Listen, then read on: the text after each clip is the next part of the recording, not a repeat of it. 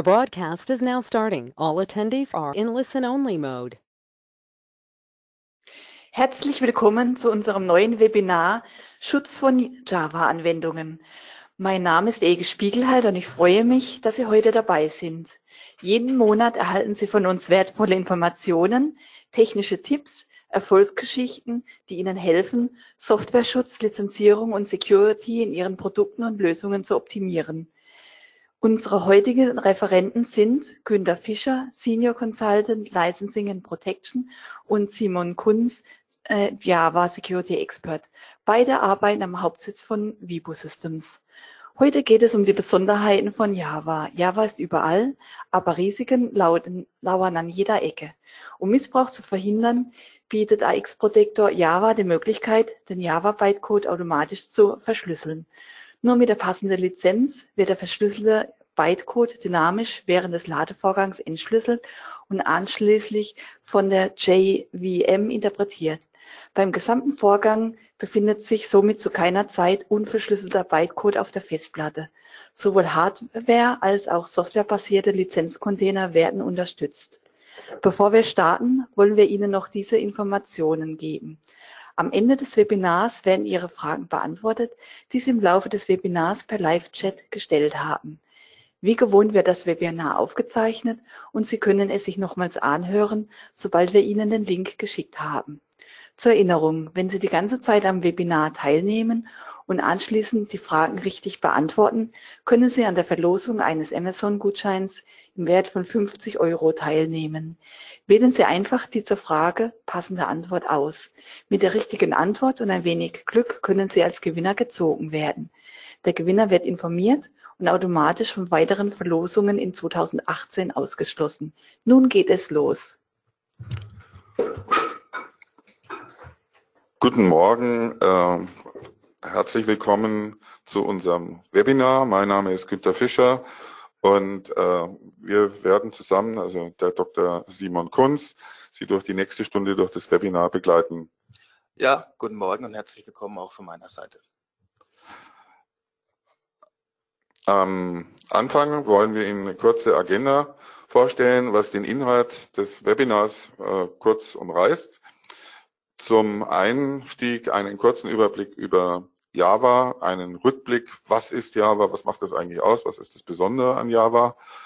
Danach eine Einführung in die Sicherheits- und Schutztechnologien, die heute von vielen Leuten eingesetzt wird, äh, um Java Bytecode zu schützen. Und danach dann im Speziellen aktuelle und neue Sicherheitsmechanismen aufzuzeigen, die im AX Protector, in dem Vibo eigenen AX Protector Java Schutzsystem vorzustellen. Am Anfang, wie gesagt, einen kleinen Rückblick auf das Thema, was ist Java, was ist daran so besonders und warum war es Java so erfolgreich. Java wurde im Jahr 1995 von Sun als neue Programmiersprache eingeführt, wobei die Hauptidee dabei war, den Java Bytecode so zu gestalten, dass er auf jeder beliebigen Maschine in unveränderter Art und Weise eingesetzt werden kann. Ähm, das Ganze wird von den eigentlichen ursprünglichen Autoren teilweise mit der Abkürzung WORA, Write Once, Run Anywhere bezeichnet. Das heißt, der Code wird einmal erstellt, einmal in Bytecode übersetzt und damit ist es danach dann auf jeder Maschine im Prinzip mit jedem beliebigen Betriebssystem unverändert ausführbar. Der Java Bytecode wird zusammengefasst in sogenannten Jar-Files. Die, diese Jar-Files sind im Wesentlichen ZIP-Archive, die zusätzlich noch ein Manifest enthalten, in dem Zusatzinformationen drinstehen, was zum Beispiel eben die Main-Klasse ist und so weiter. Die Java virtuelle Maschine äh, interpretiert den Bytecode zur Laufzeit und führt ihn erst dann aus. Äh, jede Klasse, die von der Java Virtual Machine geladen wird, wird immer als komplette Klasse geladen. Der Bytecode selber ist dokumentiert und lässt sich relativ einfach zurückentwickeln, da eben die ganze Spezifikation für den Bytecode öffentlich zugänglich ist und das ist auch so gewollt. Hier nochmal kurz eine grafische Darstellung. Sie erstellen Java Source Code, der dann vom Java Compiler übersetzt wird. Der Java Compiler erzeugt danach dann den Java Bytecode und der soll danach dann in unveränderter Art und Weise auf jeder beliebigen Hardware, sprich Betriebssystemumgebung, in Verbindung mit dem jeweilig verfügbaren Java Virtual Machine äh, Bytecode Interpreter ausführbar sein. Sie haben zum einen Ihre eigenen Klassen, Java-Klassen, als auch die Klassen, die in Verbindung mit der Java VM mit ausgeliefert werden. Die werden vom jeweiligen Classloader geladen. Der nächste Schritt ist, äh, bevor das Ganze zum Interpreter geht, findet eine Bytecode-Verifizierung statt. Das heißt, an der Stelle wird überprüft, ob es sich um tatsächlich gültigen Java Bytecode handelt. Ansonsten wird vorher ein Fehler geworfen und danach, wenn der Bytecode verifiziert wurde, also als gültiger Bytecode erkannt wurde, wird es weitergegangen an den Interpreter, der danach dann den Java Bytecode umsetzt und ausführt. Es gibt eine Möglichkeit, die Java VM zu erweitern. Dazu gibt es ein spezielles Interface, äh, das sogenannte JNI, Java Native Interface. Das kann dazu genutzt werden, um zum Beispiel einen gewissen Schutz herzustellen, indem man Teile des Codes eben tatsächlich in Native Code implementiert und nicht in Java Bytecode. Wird von einigen Kunden auch so verwendet oder es kann auch dazu verwendet werden, um Funktionalität der Java VM hinzuzufügen. So, nun einfach eine kleine Übersicht über Sicherheitstechnologien und Schutztechnologien, die heute existieren und zum Teil auch so eingesetzt werden.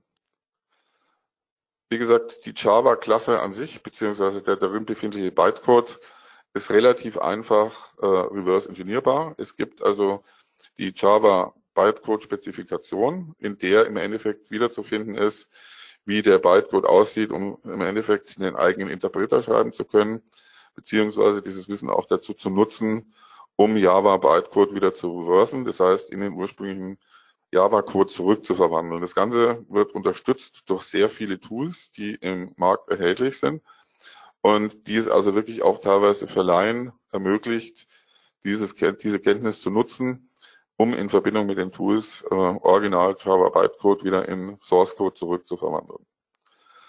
Jetzt gibt es verschiedene Schutzziele, die im Endeffekt für den jeweiligen Anwender, in dem Fall Softwareentwickler, relevant sind. Zum einen wie in jedem anderen Fall auch bei Native Code oder .NET Code mit äh, MSIL Code. Äh, in erster Linie Schutz vor Raubkopien. Das heißt, dass Maschinen im Endeffekt quasi den Bytecode binden, beziehungsweise diese Applikation nur auf einer bestimmten Maschine mit entsprechenden Lizenzvereinbarungen verwendet werden darf.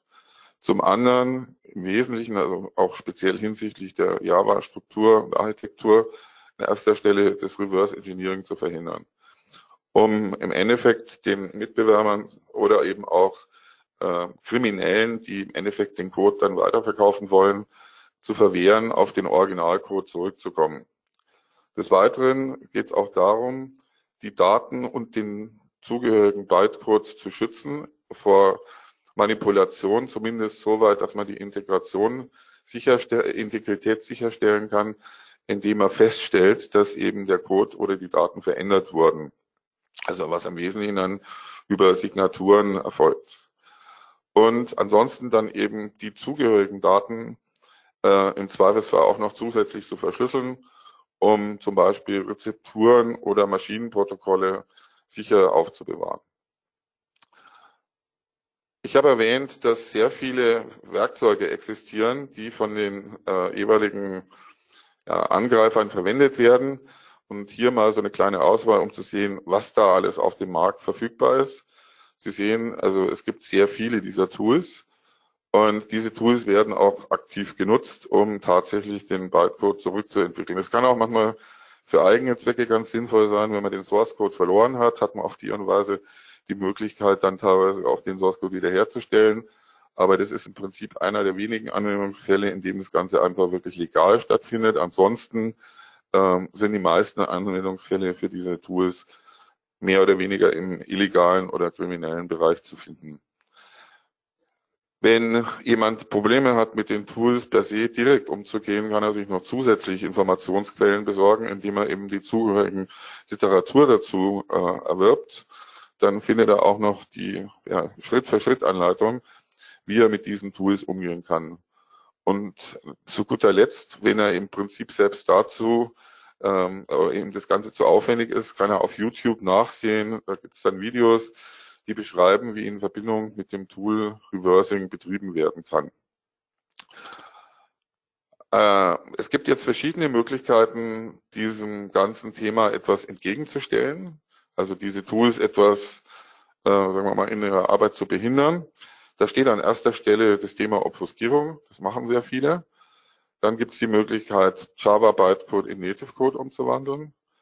Und das ist das, wo dann eigentlich unser AX Protector ins Spiel kommt, den Java Bytecode tatsächlich zu verschlüsseln und zusätzlich zu der Verschlüsselung noch weitere Funktionen zu nutzen, die in der CodeMeter Runtime zur Verfügung gestellt werden, um beispielsweise eben Daten zu verschlüsseln oder eben Daten zu signieren, um sicherzustellen, dass eben keine Manipulation an den Daten durchgeführt wurde. Hier so ein kleiner Ausschnitt aus Tools, die es gibt, um äh, Obfuskierung durchzuführen. Es gibt da eine ganze Menge, die eben am Markt verfügbar sind. Äh, hier in der Mitte sehen Sie das Tool ProGuard, das ist ein Open Source Tool, mit dem sehr viele arbeiten.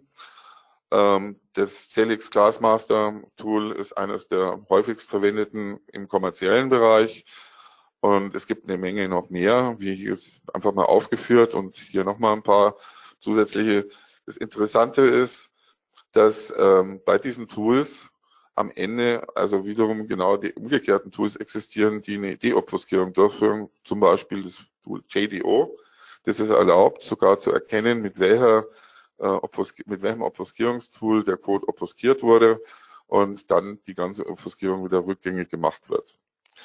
Zusätzlich, wie gesagt, zu dem Thema äh, Obfuskierung besteht die Möglichkeit, ähm, den Bytecode wieder in Native Code umzuwandeln. Da gibt es auch verschiedene Tools, die von einzelnen Anbietern angeboten werden. Hier ist kurz die Vorgehensweise. Also Sie nehmen den Java Bytecode, äh, übersetzen den mit dem Java Compiler im Endeffekt in Java Bytecode und danach dann diesen Java Bytecode in Native Code mit dem jeweiligen Tool, was aber der eigentlichen Grundidee ähm, den Java Bytecode auf jeder beliebigen Hardware einsetzen zu können, in Verbindung mit jedem beliebigen Betriebssystem etwas widerspricht. Damit binden Sie das Ganze eben dann an das jeweilige Zielsystem. Und die Idee des ähm, Write Once, Run Anywhere ist eigentlich damit verloren gegangen.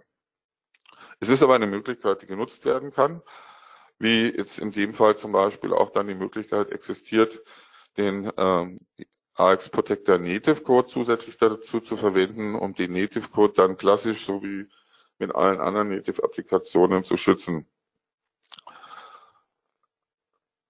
Jetzt kommen wir zu dem Abschnitt, was bietet eben der AX Protector Java zusätzlich zu dem Obfuskieren und äh, erhält diese Idee des Write Once, Run Anywhere. Der AX Protector nimmt den äh, Bytecode und verschlüsselt diesen Bytecode, also sprich den Code in der Klasse oder in der Methode und verwendet dann die AX Engine, um während des Ladens von der Platte, wenn die Klasse geladen wird, diesen Bytecode wieder zu entschlüsseln. Insofern eben eine Lizenz für diesen äh, Codeabschnitt besteht. Ansonsten bekommt man die Fehlermeldung, dass eben keine Lizenz erworben wurde und der äh, AX Protector die Ausführung an der Stelle dann verweigert.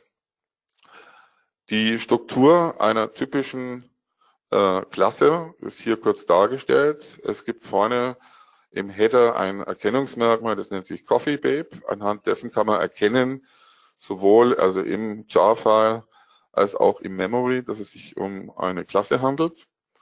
Und wenn danach dann nach Behandlung durch den AX Protector Java die Klasse geladen wird, dann sieht man, dass eben in diesem Header eine Änderung durchgeführt wurde.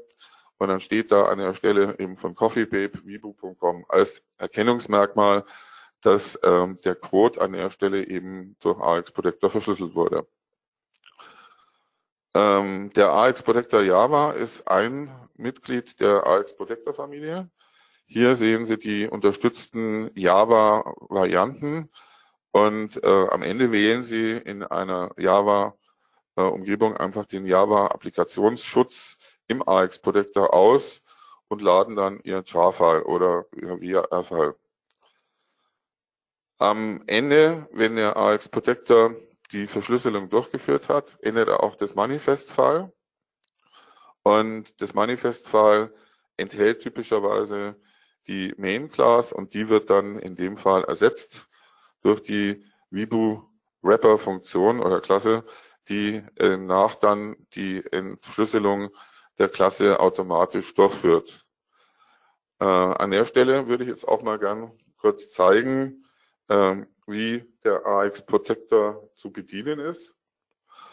Und zwar habe ich das jetzt mal kurz vorbereitet.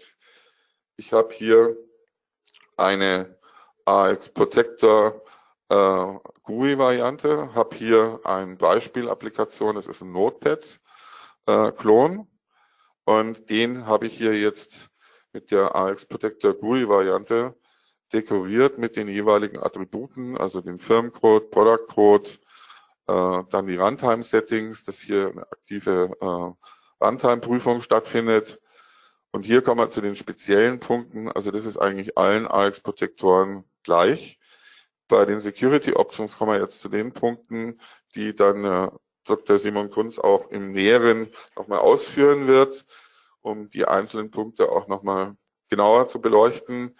Um das Ganze auch dann einfach für Sie nachvollziehbar zu machen, haben wir auch diese äh, Screenshots der einzelnen Abschnitte auf die Folie mit übernommen. Und so können Sie also direkt nachschauen, was die einzelnen Punkte tun. Deswegen gehe ich hier jetzt nicht so im Wesentlichen darauf ein, sondern erwähne nur, dass die Punkte da sind.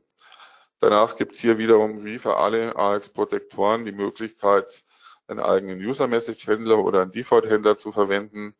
Dann kommen wir hier wieder zu den Java-spezifischen Punkten, wo man angeben kann, dass man bestimmte Runtime-Eigenschaften der Runtime-Umgebung verwenden will. Und dann kommen wir zu dem wichtigsten Punkt.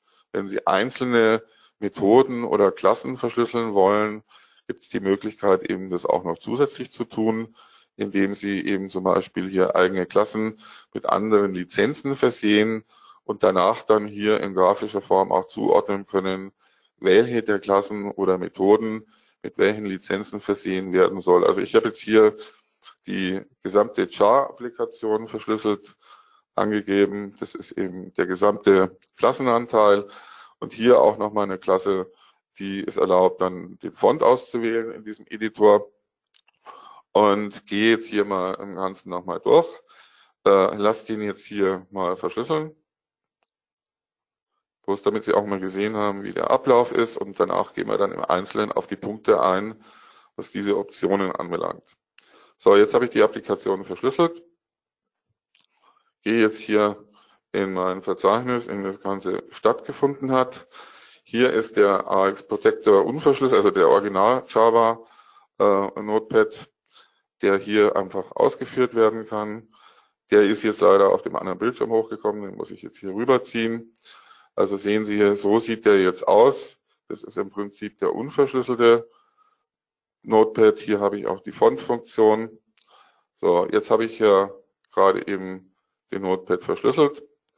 Dann gehe ich jetzt hier in das Protected-Verzeichnis. Sie sehen hier am Datum, das ist gerade eben passiert. Für jetzt den Notepad aus und kriege jetzt einen Dialog, dass ich für diese Software keine Lizenz habe. Das ist die verschlüsselte Fassung. Um mir jetzt eine Lizenz zu vergeben, stecke ich einen Dongle an, in dem die geforderte Lizenz vorhanden ist. Sag hier Retry.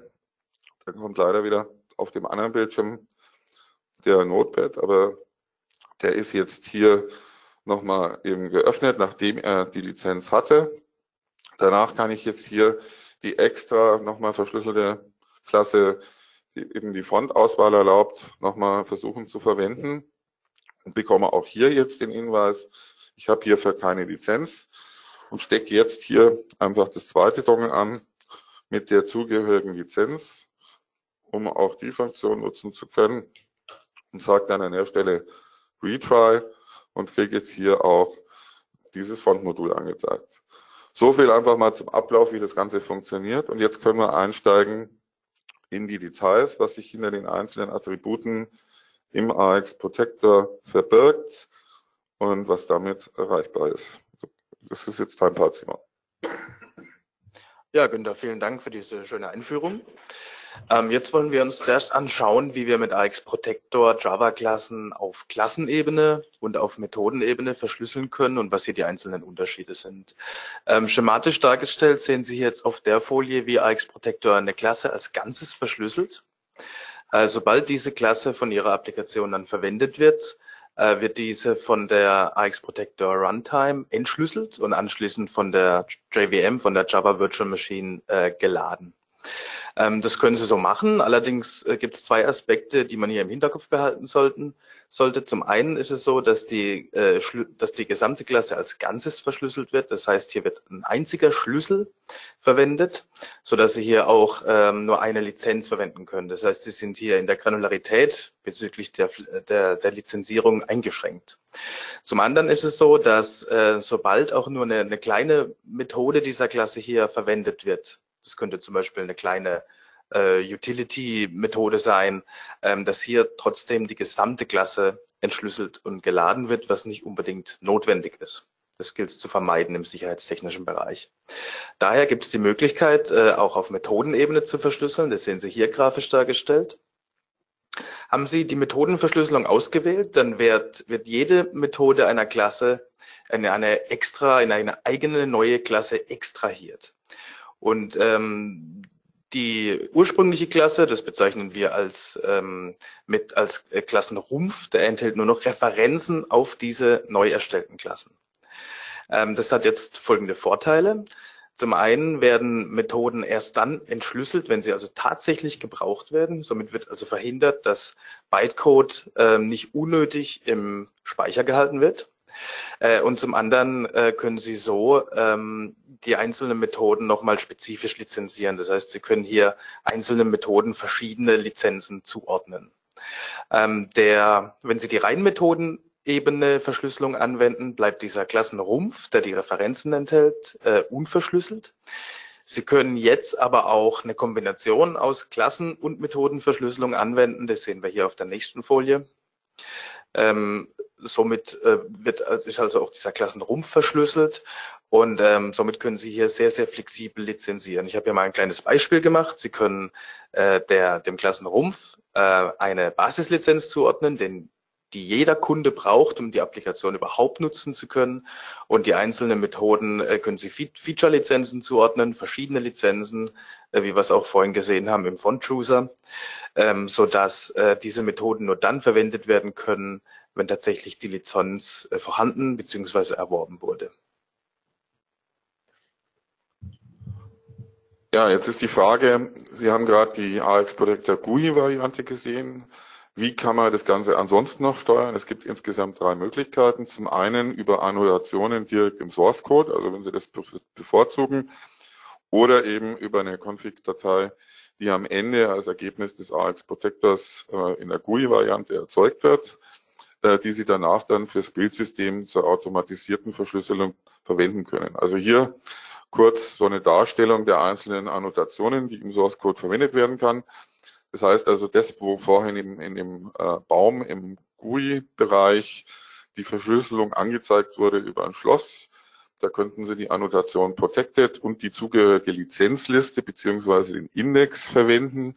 Also hier ist als Beispiel die Liste 0 das heißt, das wäre jetzt die gesamte Char-Datei, also sprich äh, die komplette Applikation. Das ist also diese Basislizenz, die ähm, der Kunst gerade erwähnt hat. Dann gibt es die Möglichkeit zu sagen, dieser Abschnitt soll nicht verschlüsselt sein. Also da habe ich dann die Annotation unprotected. Und wenn ich von außen äh, bestimmte Funktionen aufrufen will, also Methoden oder Klassen verwenden will, ähm, und äh, der AX Protector davon eben vom Ablauf her nichts wüsste, habe ich die Möglichkeit, eben auch da dafür zu sorgen, dass eben die Verschlüsselung, äh, die Entschlüsselung angestoßen wird über die Annotation Entry Point.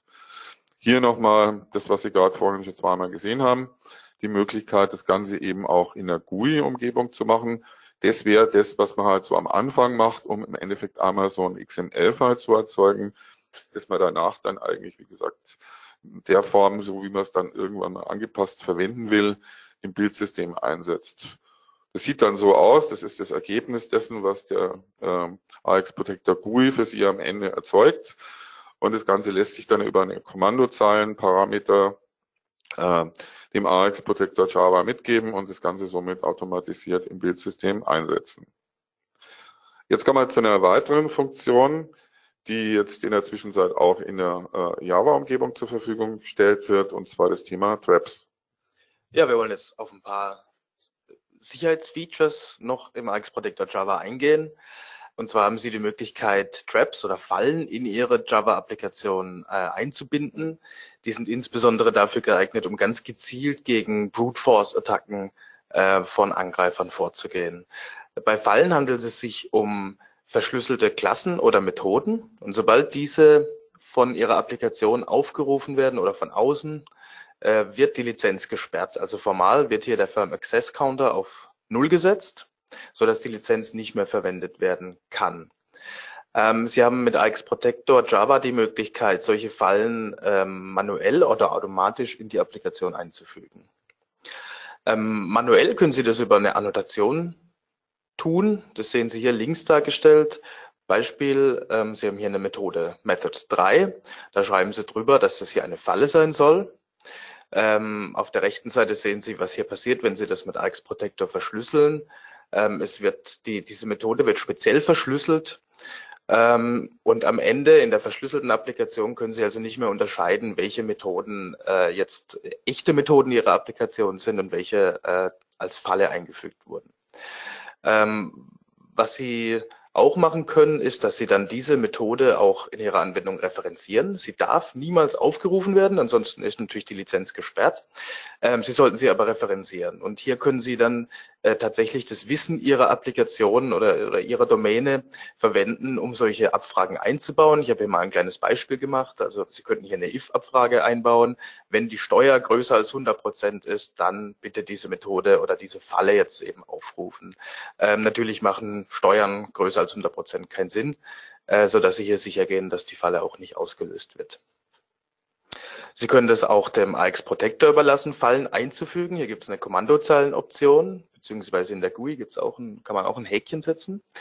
Ähm, hier haben wir die Option minus trap 1 Doppelpunkt 70. Das bedeutet, dass zu 70 Prozent der verschlüsselten Methoden in ihrer, in ihrer Applikation Fallen hinzugefügt werden. Das heißt, haben Sie eine Applikation mit 100 Methoden und Sie benutzen diesen Parameter so, dann äh, haben Sie am Ende etwa 170 Methoden. 100 davon sind Ihre echten Methoden und 70 davon wurden von AX Protector als Fallen äh, generiert. Ähm, gut, dann kommen wir zur Verschlüsselung des konstanten Pools. Also AX Protector verschlüsselt in der Standardeinstellung nur Bytecode-Instruktionen. Jetzt hat aber jede Java-Klasse auch eine Sektion, äh, wo die Konstanten gespeichert sind. Das nennt man Constant Pool. Und äh, diese sind nicht verschlüsselt in der Standardkonfiguration. Sie haben jetzt aber die Möglichkeit, durch ähm, auch eine Option oder in der GUI auch und durch ein Häkchen äh, Konstanten zu verschlüsseln. Äh, hier sind es Konstanten der Datentypen String, Integer und Long. Und das Besondere dabei ist, dass, der, dass die Daten im konstanten Pool während der gesamten Runtime auch verschlüsselt bleiben. Sie werden nämlich erst bei Bedarf in den Bytecode-Instruktionen entschlüsselt. Ähm, anschaulich kann man sich das so vorstellen, Sie haben ein String Hello World. Wenn Sie das verschlüsselt haben mit dieser Option, äh, sieht der Bytecode danach so aus, dass Sie einen verschlüsselten String haben und anschließend wird on the fly sozusagen ähm, der, der Wert äh, durch einen nativen Funktionsaufruf in die AX Protector Runtime entschlüsselt. Und jedes Mal, wenn Sie die, Ihre Anwendung starten, äh, wird der konstanten Pool unterschiedliche Werte enthalten. Das heißt, jedes Mal, wenn die Anwendung neu gestartet wird, sehen Sie einen anderen String, der danach eben wieder in den richtigen String äh, entschlüsselt wird. Sie haben auch die Möglichkeit, den äh, Methodenkontrollfluss Ihrer Anwendung zu verschlüsseln. Wenn Sie hier auf Methodenebene verschlüsseln, wie wir es vorher schon gesehen haben, nochmal zur Wiederholung, wird also jede Methode in eine extra Klasse extrahiert. Die Ursprungsklasse enthält nur noch Referenzen auf die neuen äh, Klassen. Und äh, was Sie machen können, ist, dass Sie die Zuordnung zu diesen extrahierten Methoden äh, verschlüsseln, sodass äh, der Programmfluss nicht mehr nachvollzogen werden kann. Das heißt, liegt also auch die gesamte Anwendung äh, unverschlüsselt vor, können Sie de, de, dem Programmfluss nicht mehr folgen und können so die Anwendung äh, nicht verstehen. Dann haben Sie die Möglichkeit, mit AX Protector Java auch zu obfuskieren, genau genommen die Namen zu obfuskieren. Das können Sie anwenden auf Klassennamen, auf Methodennamen, auf Feldnamen, auf Package-Namen und auch auf lokale Variablennamen. Sie können das individuell für Klassen und Methoden steuern und können das sowohl auf verschlüsselte als auch auf unverschlüsselte Klassen und Methoden anwenden. Also es kann durchaus Anwendungsfälle geben, wo man eine Klasse oder Methode nicht explizit nicht verschlüsseln will und trotzdem ähm, bisschen schützen will. Und hier eignet sich äh, Obfuskierung. Auf der rechten Seite sehen Sie auch ein kleines Beispiel. Das ist eine Beispielmethode und das Ergebnis, wenn AX Protector Java diese, diese Methode verschlüsselt hat. Und äh, hier sehen Sie, dass es doch sehr, sehr schwierig ist, anhand von obfuskiertem Code die Programmlogik nachzuvollziehen. Ja, das können Sie auch hier in der GUI steuern. Ähm, auf der rechten Seite sehen Sie, dass Sie hier dann einfach die Klassen oder Methoden anwählen müssen. Mit Rechtsklick können Sie hier dann das Häkchen Apply Obfuscation setzen oder eben individuell für äh, Klassen und Methoden auch abschalten. Sie haben auch die Möglichkeit, ähm, speziell die Ihre Anwendung vor Manipulation von Class-Dateien, also Bytecode-Manipulation, äh, zu schützen. Und zwar eignet sich hier für die Integritätsprüfung. Sie können das genau wie die Obfuskierung auch individuell für Klassen und Methoden steuern und können das hier auch sowohl als auf verschlüsselte als auch auf unverschlüsselte Klassen und Methoden anwenden. Sollte also während oder zwischen dem Verschlüsselungszeitpunkt und dem Ausführungszeitpunkt eine Manipulation von Class-Dateien detektiert werden, wird äh, die Anwendung ähm, nicht gestartet und Sie bekommen eine Fehlermeldung, dass die Integritätsprüfung fehlgeschlagen ist. So, jetzt kommen wir noch zu einem sogenannten High Security Feature, das ist das Code Moving. Unter Code Moving verstehen wir, dass der verschlüsselte Code einer Methode ähm, verschlüsselt oder ja, in den Code mit der Dongle übertragen wird er wird im CodeMeter-Dongle ausgeführt und nur das Ergebnis wird zurück an die Methode transferiert. Das heißt, der unverschlüsselte Code befindet sich zu keiner Zeit im Speicher. Ähm, hier gibt es einige Einschränkungen. Das funktioniert zum Beispiel nur mit dem Universal Firm Code, der 2016 eingeführt wurde. Nur die neue Generation von CodeMeter Dongles unterstützt dieses Feature, nämlich Dongles, die mit der Serie Nummer 3 beginnen ähm, es wird auch nur Hardware unterstützt, also sogenannte CMEC-Lizenzen, also softwarebasierte Lizenzen werden nicht unterstützt. Und dieses Feature ähm, geht auch nur, wenn Sie den Dongle lokal angesteckt haben. Das heißt, es geht nicht, wenn Sie einen CodeMeter Lizenzserver äh, verwenden, der eben äh, über LAN betrieben wird. Ähm, AX Protector Java unterstützt bereits eine sehr einfache Form des Code Movings, allerdings mit einer Einschränkung. Derzeit muss der Code, der im Code mit der Dongle ausgeführt wird, noch in C geschrieben werden. Wir haben hier mal ein kleines Beispiel vorbereitet. Ähm, wir haben eine Funktion, die zwei Integerzahlen addieren soll und möchten dieses aber im Dongle per Code Moving ausführen. Auf der linken Seite sehen Sie den Java Code sehen Sie eine Methode addIntegers, die also zwei Eingabeparameter a und b nimmt und äh, aber null zurückgibt. Also im Java-Code haben Sie hier keine echte Programmlogik. Stattdessen haben wir über diese Methode eine Annotation geschrieben, Code Moving, und haben hier einen Pfad angegeben zu einem zu einer C-Datei. Und diese C-Datei sehen Sie hier auf der rechten Seite. Dieses addIntegers.c besteht im Wesentlichen aus äh, zwei Structs und einer Funktion. Die beiden Structs entsprechen den Eingabeparametern und den Ausgabeparametern und die Funktion beinhaltet jetzt tatsächlich die Logik, die ausgeführt werden soll, nämlich die Addition von zwei Integerzahlen. Wird ähm, dieses Konstrukt so nun verschlüsselt vom AX Protector, wird äh, im Java-Code das Return 0, was wir gesehen haben, durch den Code-Moving-Aufruf ersetzt. Das heißt, hier steht drin, bitte den verschlüsselten Code an den, an den Code Metadongle übertragen, ausführen und mir das Ergebnis ähm, zurückliefern.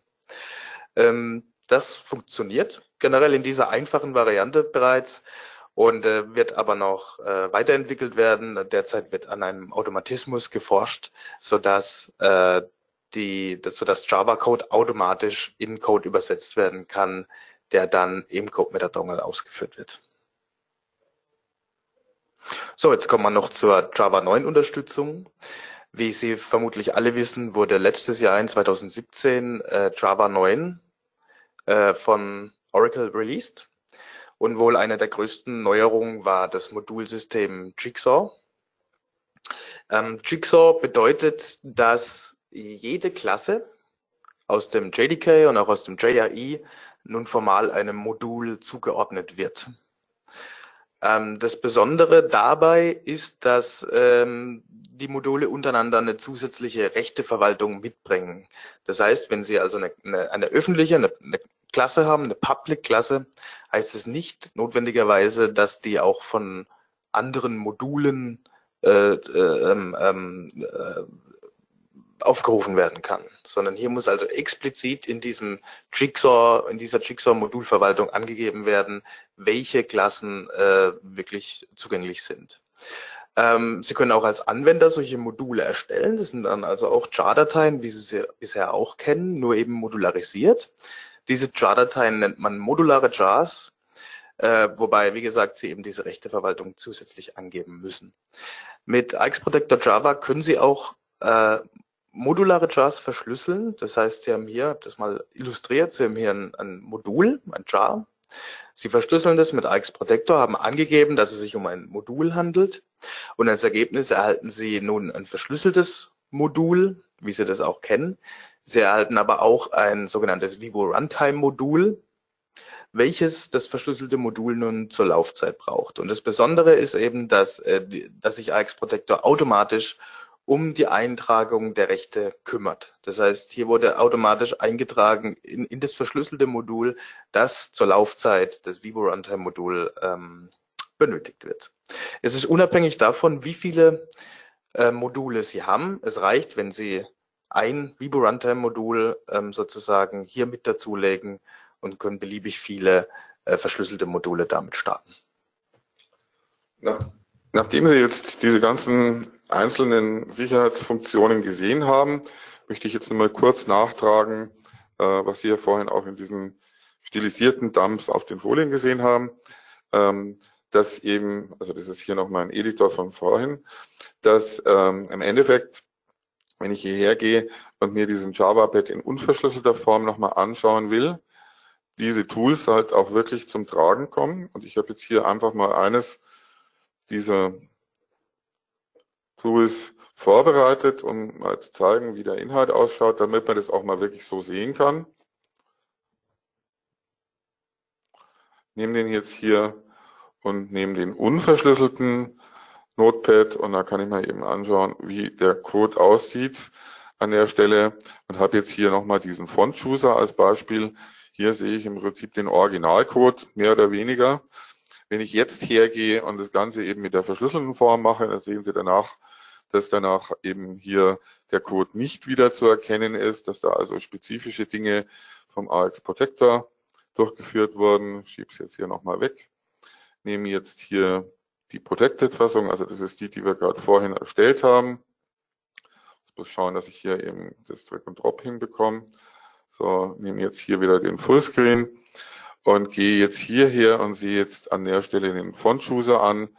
Und hier sehen Sie jetzt an der Stelle da sind die Eintragungen vom AX Protector vorgenommen worden und man kann erkennen, dass also der Code mehr oder weniger einfach nicht mehr lesbar ist, weil einmal hier oben zum Beispiel ähm, die Obfuskierung verwendet wurde und dann eben auch die einzelnen ähm, Klassen und Methodenelemente eben verschlüsselt wurden. Das nur so als kurzer Nachtrag, äh, um das auch nochmal kurz zu zeigen. Ansonsten äh, sind wir jetzt eigentlich soweit mit den Dingen, die wir Ihnen vorstellen wollten, äh, durch und bedanken uns für Ihre Zuhörerschaft. Sie können jetzt gerne Fragen stellen an der Stelle und wir beantworten die dann. Ja, ich denke, die erste Frage ist sehr, sehr interessant. Mhm. Wer wird die von Oracle, wie wird die von Oracle eingeschlagene Zukunft von Java 11 Plus unterstützt werden, welche verschiedenen JDKs bzw. JRE, Oracle äh, äh, unterstützen Sie? Ja, also generell bisher unterstützt AX Protector Java die Java Version 1.6, 1.7, 1.8 und 9. Also hier wurde auch das Namensschema geändert äh, seitens Oracle. Ähm, mittlerweile wurde auch Java 10 und 11 äh, released. Wir sind dran, auch hier Unterstützung ähm, äh, zu implementieren. Äh, selbstverständlich ist auch geplant, ähm, Java Version 11 Plus zu unterstützen. Ähm, zu den JDK und JRE. Äh, wir unterstützen ausschließlich äh, Oracle Java, ähm, was nicht heißt, dass nicht auch äh, andere JRE und JDKs äh, funktionieren. Also generell sind uns derzeit keine Probleme bekannt, wenn man jetzt beispielsweise auch OpenJDK äh, verwendet.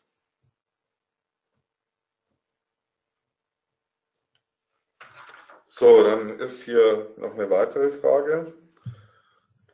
Können obfuskierte Namen für Debugging-Zwecke den Originalnamen zugeordnet werden? Also das bezieht sich vermutlich auf Exceptions, die erzeugt werden, um danach ein vernünftiges Debugging zu erlauben. Und die Antwort an der Stelle ist ja, es ist möglich. Man kann sich am Ende beim AX Protector die Zuordnungstabelle ausgeben lassen, um so dem obfuskierten Namen im Debugging-Fall auch den Originalnamen zuordnen zu können und festzustellen, an welcher Stelle die Exception geworfen wurde. Ist noch eine Frage. Wir haben noch eine Frage. Wie schätzen Sie circa den Overhead, zum Beispiel Klassenladezeit, der durch die Verschlüsselung durch Vibu circa verursacht wird? Ja, also hier geht es natürlich um die Performance. Klar ist, dass Sicherheit ähm, was kostet. Der Preis, den man hier bezahlen muss oder die Währung ist Performance. Ähm, wir hier bei Vibo machen regelmäßig Performance-Tests mit unseren AX-Protektoren und gerade bei Java haben wir, äh, es gibt nicht die typische Java-Anwendung. Ja, also da, da gibt es GUI-Anwendungen, es gibt äh, Rechenanwendungen. Äh, hier bei Vibo haben wir äh, ein Sammelsurium an Java-Anwendungen. Hier haben wir etwa 30 Stück. Das geht von GUI-Anwendungen über Monte Carlo-Simulationen. Ähm, und wir versuchen hier äh, die, die Performance ähm, äh, zu messen und auch zu monitoren. Und wenn man so diese Standardverschlüsselung verwendet, wie sie, wie wir sie vorhin gesehen haben, also klassenweise verschlüsselt oder methodenweise verschlüsselt, sehen wir, dass wir ähm, sehr, sehr gut liegen. Sie können im Mittel, hängt natürlich immer ganz von der Anwendung ab, aber können Sie davon ausgehen, dass die Anwendung etwa 10 bis 20 Prozent langsamer sein wird, was in den meisten Fällen gar kein Problem darstellt. Bei den Zusatzfeatures, äh, wie wir sie vorhin gesehen haben, beispielsweise die Verschlüsselung des Methodenkontrollflusses, ähm, mag das anders aussehen. Also da gibt es durchaus Features, die äh, deutlich, deutlich mehr zulasten der Performance gehen. Äh, hier raten wir immer, dass man das natürlich ein bisschen ausprobieren und auch ein bisschen tunen muss. Also bestimmte Sicherheitsfeatures sollte man nicht auf Methoden anwenden, die in einem Loop äh, 10.000 Mal aufgerufen werden. So, das ist noch eine weitere Frage. Können auch JAR-Bibliotheken ohne Main-Klasse verschlüsselt werden? Ja, das ist möglich. Man muss dabei bloß darauf achten, dass wenn eben Methoden oder eben auch Klassen von extern verwendet werden, die dann einen Entry Point haben, dass am Anfang der Methode bzw. Klasse eine Entschlüsselung durchgeführt wird. Ansonsten haben Sie einfach den verschlüsselten Bytecode und Sie würden einen Fehler bekommen. Aber wenn man das berücksichtigt und den Entry Point einfügt, dann ist das auch möglich. Immer noch eine Frage? Ja, hier haben wir noch eine Frage. Wann kann mit der Unterstützung von Java 11 gerechnet werden? Ja, Java 11 wurde schon released. Ähm, es ist tatsächlich so, dass AX Protector selbst auch ähm, auf äh, Drittanbieter angewiesen ist. Also wir benutzen selbst ähm, Drittanbieter-Software, um beispielsweise Bytecode-Manipulation durchzuführen. Und äh, hier haben wir genau wie andere teils kommerzielle, nicht kommerzielle Tools das gleiche Problem, nämlich wir sind auf diese Tools angewiesen. Das heißt, bevor wir mit unserem Java 11 Support äh, an den Start gehen können, müssen wir warten, bis diese Tools eben auch nachgezogen haben. Das heißt, ich kann hier leider keine Prognose geben. Ich kann nur so viel sagen, sobald wir technisch die Chance haben, äh, wird man natürlich so schnell wie möglich versuchen, auch Java 11 zu unterstützen. Der eine Frage ist noch da. Wie ist es mit der Integritätsprüfung? Kann man das auch einsetzen, ohne überhaupt die Verschlüsselung zu verwenden? Ja. Äh, wie Sie vorhin vielleicht auch in der GUI gesehen haben, die Option ist grundsätzlich da. Also das heißt, Sie müssen nicht zwangsläufig im Prinzip wirklich was verschlüsseln. Sie können auch die Integritätsprüfung für Jar-Files ansonsten verwenden um im Endeffekt die Integrität einfach nur sicherzustellen, ohne tatsächlich irgendwie den Code überhaupt verschlüsseln zu wollen. Haben wir denn noch eine Frage? gerade am Suchen.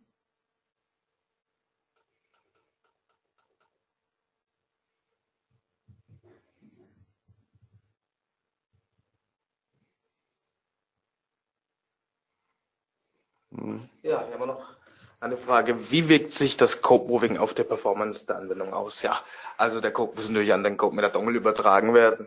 Er muss im Code mit der Dongle ausgeführt werden und äh, ich denke, das versteht sich von selbst, dass es natürlich stark beschränkt ist. Ähm, hier geht es auch nicht darum, dass die gesamte Anwendung hier per Code Moving äh, im, im Code mit der Dongle ausgeführt wird. Das würde auch so gar keinen Sinn machen.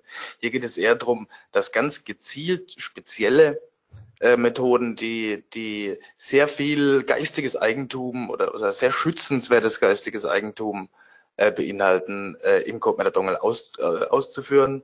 Und ähm, das sollte eben mit Bedacht eingesetzt werden. Das heißt, hier sollte eben ganz gezielt hier und da mal eine Code-Moving-Funktion eingestreut werden. Ähm, aber es ist sicherlich nicht dafür gedacht, die ganze Anwendung ähm, per Code-Moving zu schützen. So, ich denke, damit haben wir eigentlich die meisten Fragen auch wirklich beantwortet und möchte mich an der Stelle im Zusammenhang mit meinem Kollegen auch mal dafür bedanken, dass Sie sich die Zeit genommen haben, um an unserem Webinar heute teilzunehmen und möchte mich dann auf die Weise verabschieden und nochmal Danke sagen für Ihre Teilnahme. Ja, auch von meiner Seite vielen Dank für die Aufmerksamkeit und fürs Zuhören.